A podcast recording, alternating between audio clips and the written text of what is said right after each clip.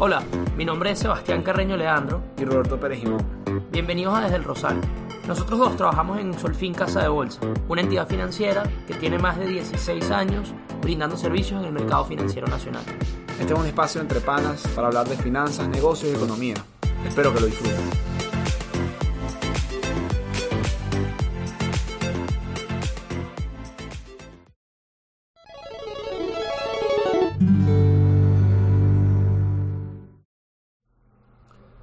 Buenas, ¿cómo están? Bienvenidos a Desde el Rosal. Aquí estamos con nuestro nuevo invitado, el queridísimo y conocidísimo economista de Ecoanalítica, Guillermo Arcay, que viene de su lujosísimo viaje de esquí por Cuchevel. Por el mundo, por el mundo. Por el mundo, fue ¿no? una gira.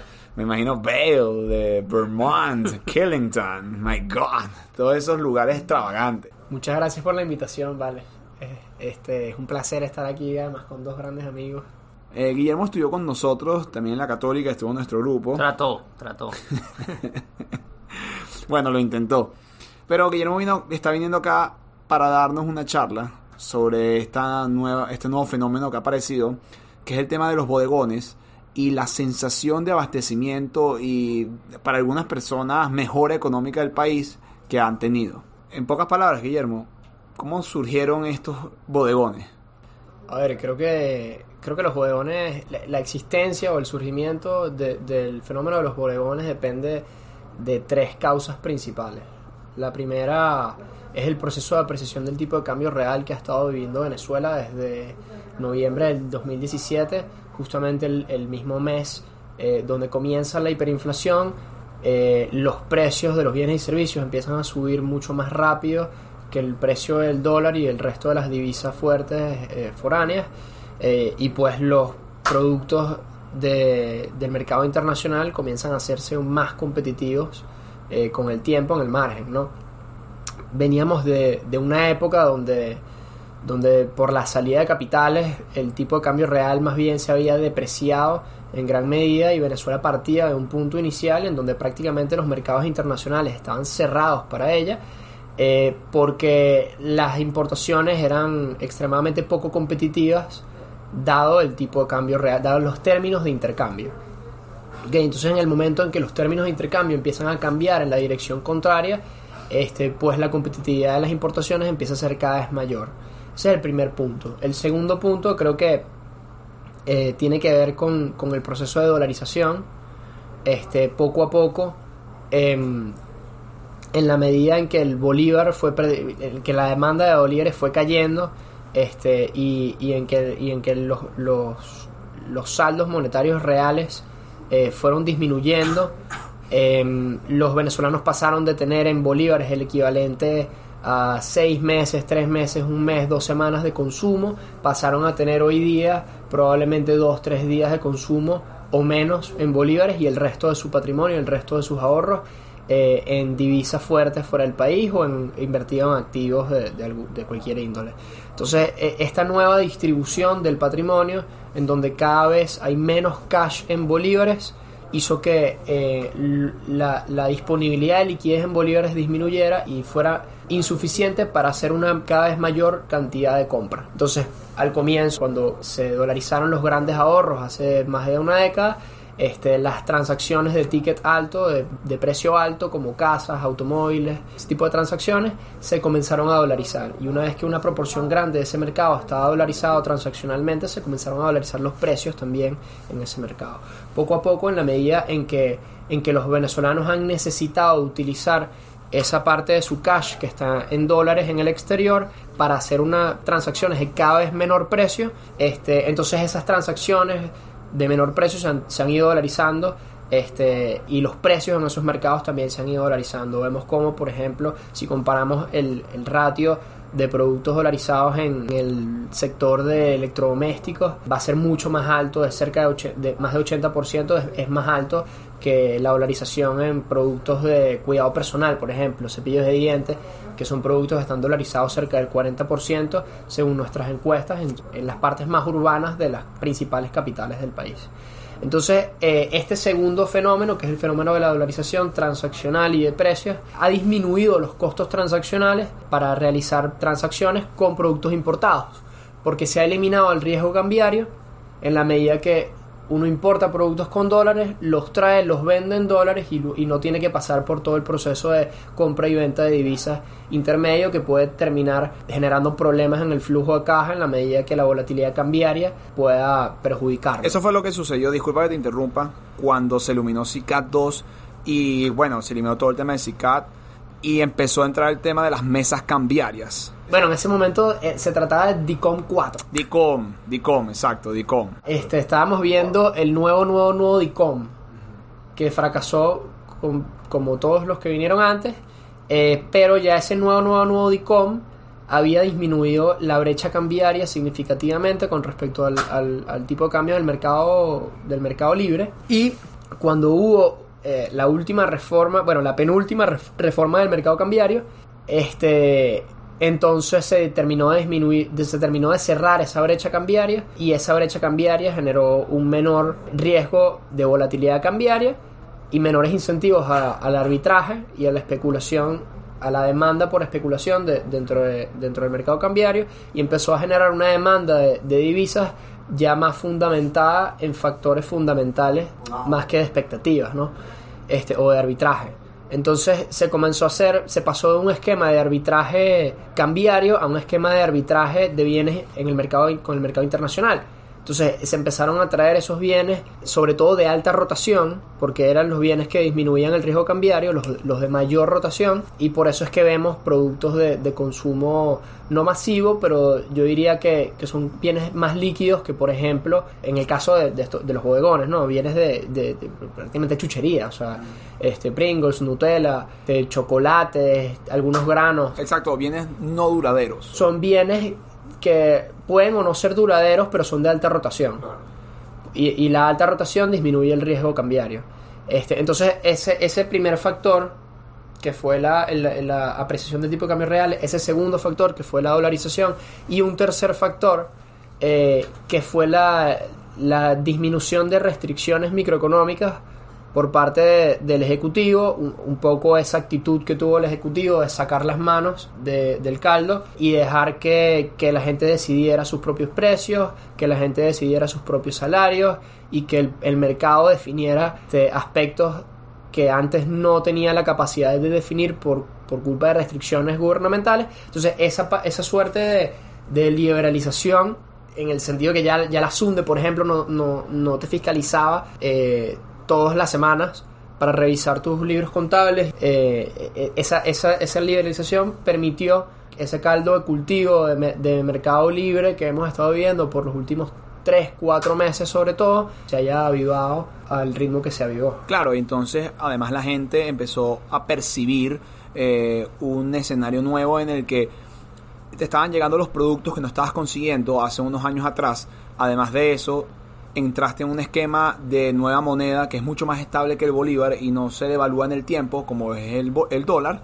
Y aparte de eso, los venezolanos con una amplia reserva de dólares o una amplia reserva de, de, de patrimonio en el exterior pudieron utilizar por primera vez esas reservas en el país y así aumentar su poder adquisitivo, cosa que eran las cuentas en bolívares que no podían acceder a esos dólares porque aquí no había un método de acceso y por eso estamos viendo ahorita a las personas utilizando sus tarjetas de cuenta de crédito americanas como Bank of America o Wells Fargo. Sí, tam también creo que al, al comienzo los, los negocios comenzaron a aceptar, o sea, en la medida que la demanda de bolívares se desplomaba, que los servicios públicos colapsaban en términos de electricidad, telecomunicaciones, no había efectivo, entonces los medios de pago en bolívares estaban completamente eh, colapsados y los venezolanos, eh, como una suerte de, de, de, fenómeno de orden emergente, de bottom-up, este, comenzaron a, innovar sus propios mecanismos.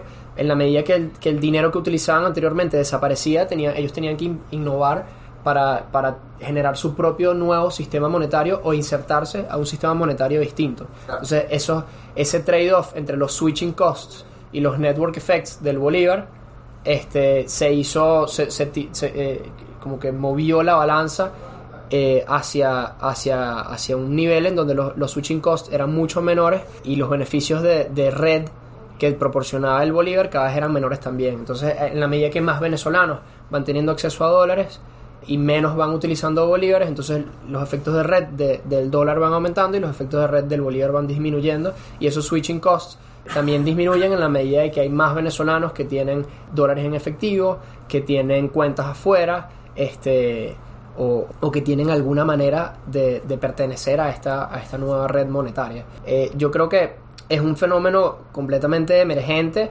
pero como, como estás perteneciendo a una nueva red y estás dejando a un lado la otra, nada más quienes hacen el cambio pueden gozar de los beneficios del dinero. O sea, el resto de los venezolanos que no puede sustituir ese- esa, esa red por otra, o sea, el- el- es como, como si todos los venezolanos tuvieran acceso, estuvieran en Facebook y Facebook desaparece porque es la nada, este, y entonces surge una nueva red social y solo unos cuantos tienen acceso a ella. Se meten en, en TikTok. Entonces, este... Muy, muy generación Z. Entonces, eh, entonces lo, como, como Facebook desapareció, ya no tienes acceso, la mayoría de los venezolanos no tienen acceso a una red social y ese tic, y, y quienes pertenecen a TikTok, bueno, bueno pu- pueden, pueden realizar transacciones con aquellos eh, allegados que pertenezcan también, pero es como un club. Entonces, si estás fuera del club, no tienes acceso a, di- a un dinero que te permita realizar transacciones y ahorrar. Y esa es la situación de la mayoría de los venezolanos. Entonces, estamos en, en una situación de desigualdad en donde hay unos pocos que pertenecen a un club donde existe el dinero y hay, unos, y hay, y hay una gran mayoría que no tiene acceso al ahorro. Entonces, no puede hacer eh, optimización intertemporal de su consumo, tiene que consumir todo hoy. Este, y ese consumo de todo hoy además es bastante bajo, entonces lo dedica principalmente a alimentos y transporte, sobrecalentando el precio de los alimentos y transporte. Este, y, y bueno, también hay, hay, hay- son presiones que, que distorsionan aún más o que generan cambios en los precios relativos de la economía. Hemos visto un, un incremento exponencial del crecimiento de los precios en transporte, por ejemplo, en los últimos dos años. Este, pero también eso tiene que ver con un poco de catch-up en la medida que, que la nueva libertad de precios permita reajustar los precios relativos que estaban tan distorsionados antes. Eso como los bomberos de las estaciones de gasolina que no te aceptan billetes bajos en bolívares porque hay un catch-up del salario entre las personas que ganan en bolos y entre las personas que ganan en dólares y deprecia demasiado los bolívares. Y entonces las personas que ganan en bolos existen más bolívares, pero no existen bolívares en el sistema. Sí, al comienzo los negocios aceptaban dólares, luego empezaron a preferir dólares y ahora hay algunos negocios que demandan que les pagues en dólares y no aceptan bolívares. O sea, ese es más o menos el- los pasos que hemos estado viviendo y probablemente un poco hacia donde nos dirigimos. Bueno, ya nos han lanzado varios puntos de exactamente por qué ha pasado todo esto. Uno viene siendo la escasez de bolívares en la calle por parte del encaje legal. Otro viene siendo el colapso de los servicios públicos, que junto a estos dos tipos de esto- estas dos causas ha traído un aumento en la oferta de bolívares en la calle, un exceso. Y de ahí en adelante han habido unos movimientos por parte del Banco Central de inyectar dólares y euros a la economía, a los bancos principales del país, para pujar el tipo de cambio hacia abajo, generando así una especie de forma- formalización de dolarización transaccional que ha generado el surgimiento de los bodegones y este tipo de emprendimientos, entre comillas, que podemos llamarlos. Pero, digamos, este modelo de pequeña privatización o, digamos, una omisión por parte de la entidad central para supervisar los nuevos comercios, ¿tú cómo ves que sea sostenible en el tiempo, incluso para los propios dueños de bodegones y los bodegones per se? Bueno, ya las cosas están comenzando a cambiar. Eh, el gobierno se dio cuenta que en, estos, en estos pequeños enclaves dentro de su territorio, donde, donde el país está dolarizado, donde, el- bueno, donde esos sectores están dolarizados, este, comenzaron a haber oportunidades donde meter la mano y cobrar algunos impuestos o imponer algunas restricciones o controles para aprovecharlas a su favor. Entonces es posible que las libertades se reviertan y podamos comenzar a perderlas nuevamente en la medida que el gobierno entendió que ya, ya lo que quería lograr lo logró y puede comenzar a, a- tomar sus decisiones como naturalmente las ha hecho. Eh, sin embargo, yo creo que todas las hiperinflaciones se acaban de dos maneras, o, o- o se estabiliza o, se, o desaparece la, la moneda. Y los dos casos son posibles, pero creo que lo más cercano que podríamos tener, o, la- la posibilidad más probable, es la, la de una dolarización. Y la dolarización, así sea formal en papel, dentro del territorio, así el gobierno comience con estos nuevos impuestos que va a cobrar en dólares a, a, tener gastos en dólares, así la población que pertenece al club dolarizado incremente este, hasta un punto donde alcance una masa crítica, así todas esas cosas ocurran, así el sistema financiero genere eh, productos para el ahorro en dólares, créditos en dólares eh, y transferencias interbancarias en dólares, si eso llega a suceder, así eso suceda, eh, Venezuela va a seguir siendo una economía aislada del resto del mundo y nuestra dolarización no se va a parecer a la de Ecuador ni Panamá, porque porque pues no vamos a poder cooperar con el gobierno americano, no vamos a poder cooperar entre el Banco Central y la Fed, este, y las transacciones no se van a poder hacer, por ejemplo, entre Banco de Venezuela y Bank of America. O sea, vas a tener algunas restricciones, pueden ser formales o informales, en términos, en términos legislativos o de over compliance, que no te permitan hacer transacciones eh, y que la dolarización no sea completa. Guille, ¿qué mm, implicaciones tiene este proceso que estamos viviendo con los bodegones y con esa dolarización de facto sobre el mercado cambiario. Es decir, el mercado cambiario en Venezuela siempre ha tenido un protagonismo importante eh, desde que se estableció el control de cambio y bueno, es un mercado que a veces cuesta un poco entenderlo, entonces quizás una liberación de un pago o algo por el estilo genera un exceso de demanda por dólares y hay muchos bolívares en la calle, etcétera. Pero la pregunta es, ¿Hay, alguna implicación de este fenómeno que estamos viviendo sobre el mercado cambiario? A ver, el impacto de todo esto y de también sus causas ha sido una reducción significativa del tamaño de la economía en bolívares. Este, y sobre todo el tamaño de la liquidez en términos reales en bolívares. Este, para sacar una cuenta rápida, en a comienzos de 2015 la liquidez monetaria era cerca de 20 mil millones.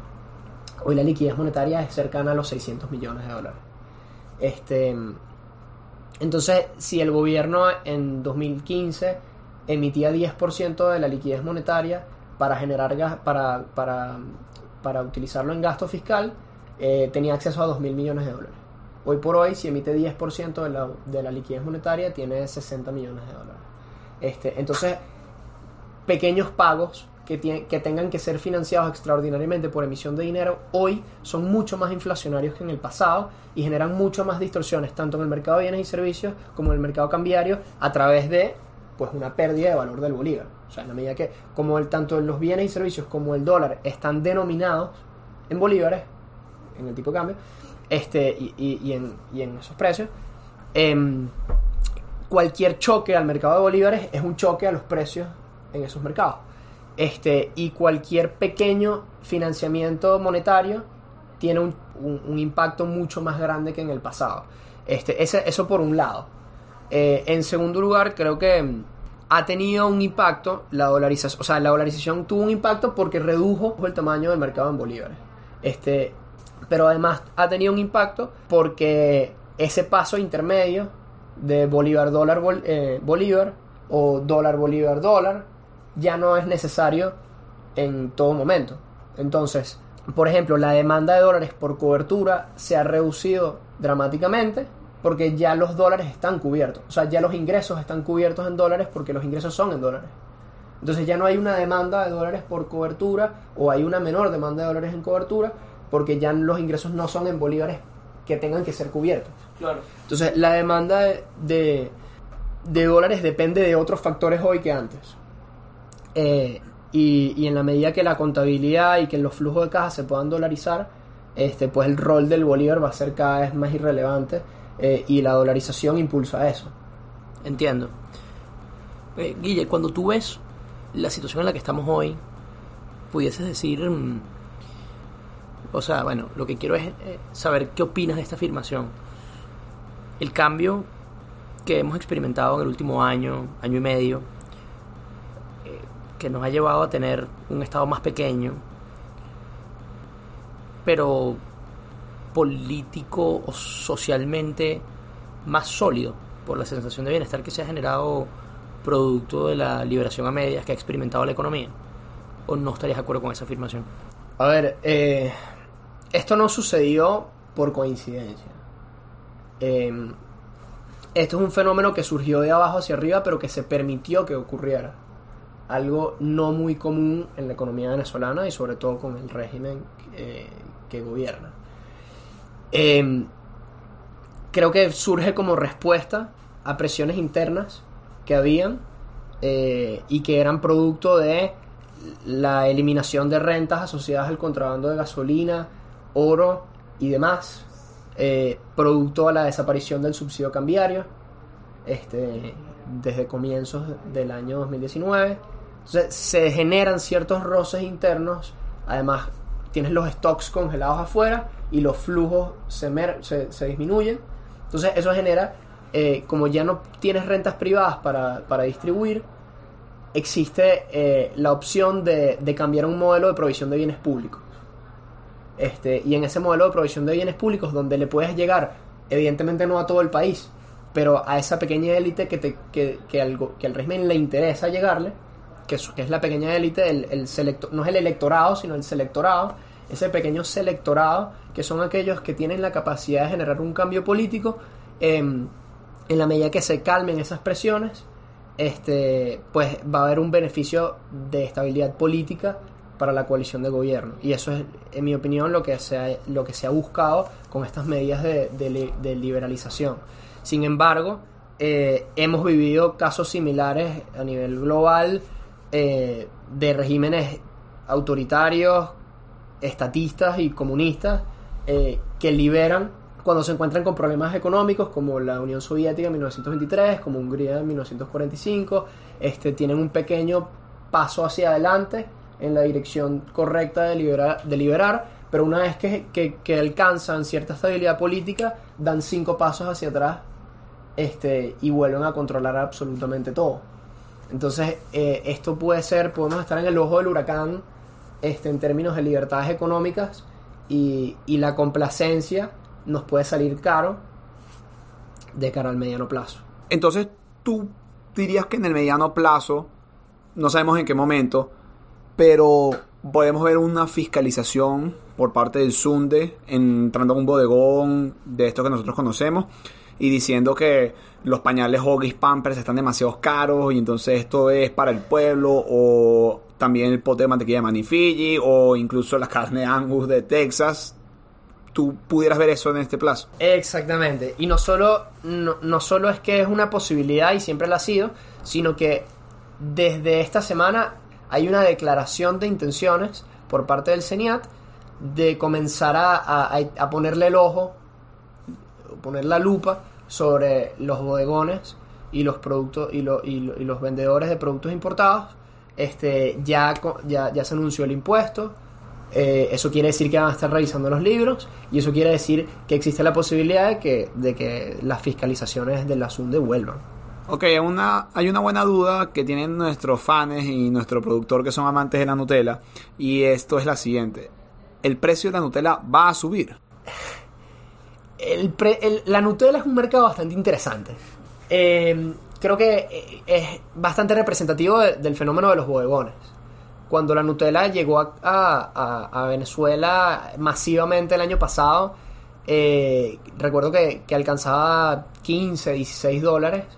Este, luego empezaron a competir los bodegones y fue bajando a 11, 10, 8. Hay lugares hoy que te la venden por 7. Entonces fue como un experimento natural este, de... Uno a uno economía. Exactamente, economía one on one, oferta y demanda.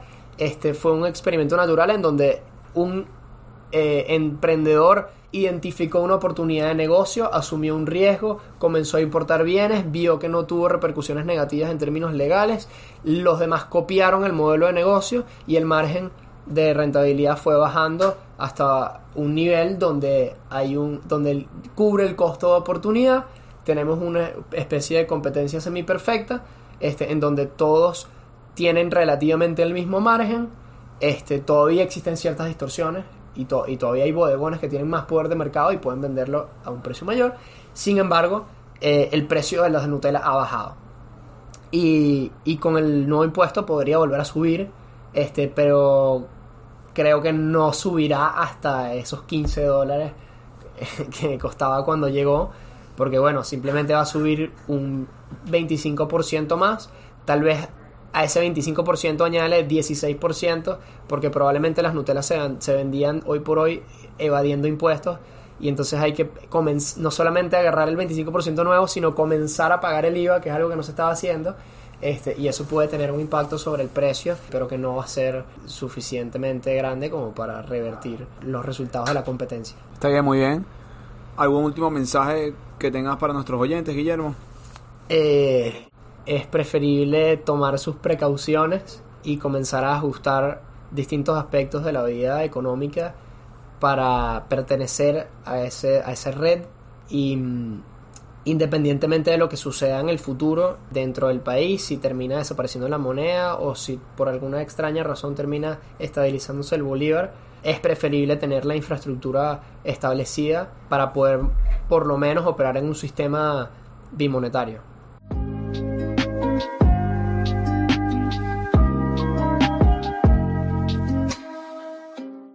Bueno, oyentes del Rosal, em, esperamos que hayan disfrutado la conversación con Guillermo. Em, nosotros consideramos que es bastante importante tener presente hasta qué punto la sensación de una mejora económica es nada más una sensación y hasta qué punto sí se están tomando los correctivos en el sistema para que el país prospere, el producto incremente y las condiciones de vida de los venezolanos en su conjunto sean mejores. No tenemos la respuesta, por supuesto, pero esperamos que este tipo de conversaciones nos ayuden a tenerlo más claro. Como siempre, esperamos que les haya gustado este episodio y que nos sigan escuchando aquí en Desde el Rosal.